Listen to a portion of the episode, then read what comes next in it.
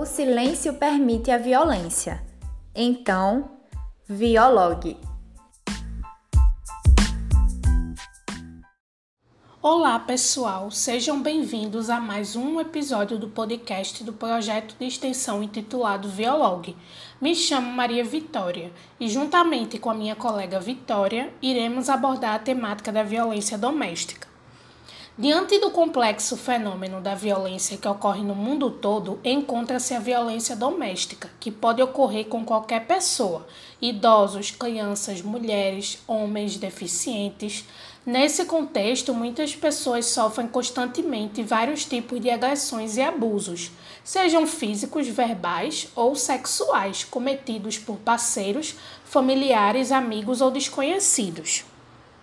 A maior dificuldade das vítimas que sofrem alguma forma de violência é falar a respeito da violência sofrida e também não ter conhecimento sobre os atos que esta violência chega a se configurar como violência doméstica.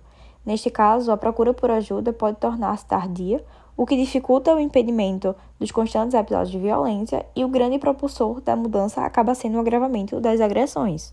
É verdade, Vitória. Além do que, um ato de agressividade praticado à vítima é um tema de grande preocupação mundial, não somente pelos danos causados à saúde individual e coletiva, mas também pelo índice de mortalidade que ela representa para a sociedade. A violência pode estar presente em todas as etapas da vida e se manifestar sob diferentes formas e diversas circunstâncias, o que exige para sua prevenção e enfrentamento políticas públicas e ações articuladas que visem atender a vítima na sua integralidade, esforços cognitivos e comportamentais voltados ao manejo do acontecimento estressante. A Lei Maria da Penha veio para proteger as mulheres contra este tipo de violência. É válido destacar que o artigo 5 desta mesma lei não acolhe somente as mulheres, mas sim a todos os outros indivíduos. Isso mesmo, Maria Vitória. No artigo 5 da referida lei, define como violência doméstica e familiar contra o indivíduo qualquer ação ou omissão baseada no gênero que lhe cause morte, lesão, sofrimento físico, sofrimento sexual, psicológico e dano moral ou patrimonial. Isso no âmbito da unidade doméstica, que é compreendida como espaço de convívio permanente de pessoas com ou sem vínculo familiar, inclusive as esporadicamente agregadas no âmbito da família, como uma comunidade formada por indivíduos que são ou se consideram aparentados, unidos por laços naturais, por afinidade ou por vontade expressa, ou em qualquer relação íntima de afeto na qual o agressor conviva ou tenha convivido com a pessoa ofendida. Vitória, você poderia então destacar quais são as medidas de proteção às vítimas de violência doméstica?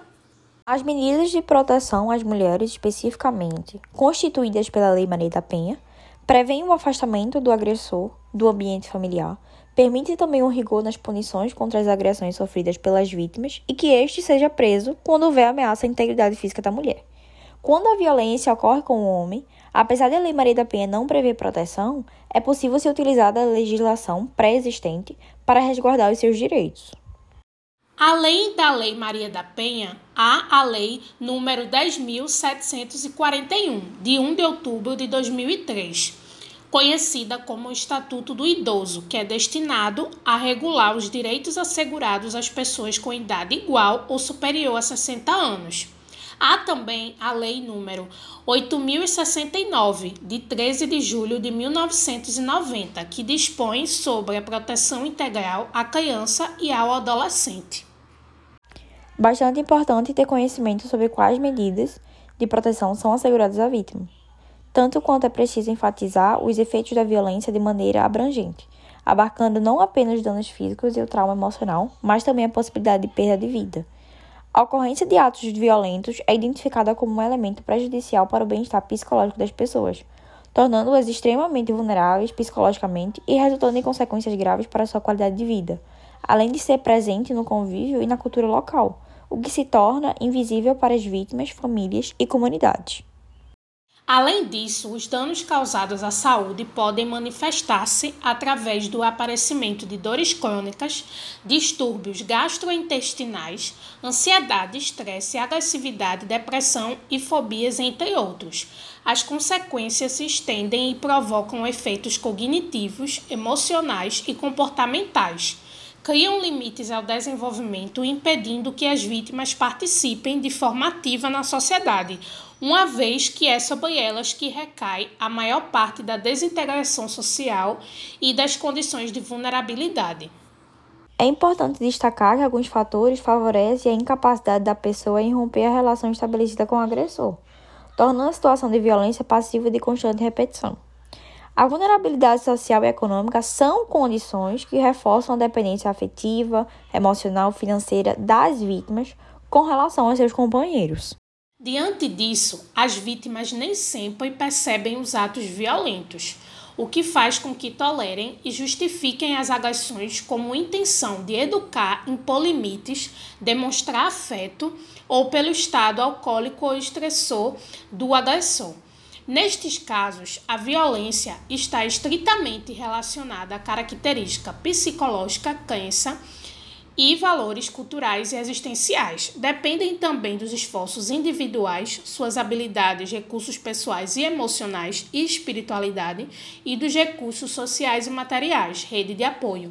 O conhecimento da vítima diante da gravidade da situação apresenta-se na procura por informações sobre onde solicitar ajuda em casos de agressões. Esse comportamento provoca transformações e ou rompimento no ciclo da violência de forma a amenizar as dificuldades no cotidiano da vítima.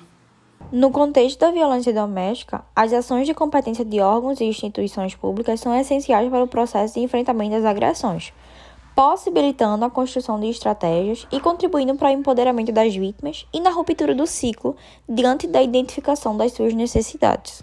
É importante frisar que o presente mês é referente à conscientização para o combate da violência contra a mulher a campanha Agosto Lilás foi criada em referência à sanção da Lei Maria da Penha, Lei Federal número 11.340 de 2006, assinada no dia 7 de agosto e que este ano completa 17 anos. Então é isso. Chegamos ao fim de mais um episódio do podcast Violog. Não deixe de nos acompanhar nas nossas redes sociais, arroba extensão. Até o próximo episódio e não se esqueçam, o silêncio permite a violência. Então, dialogue.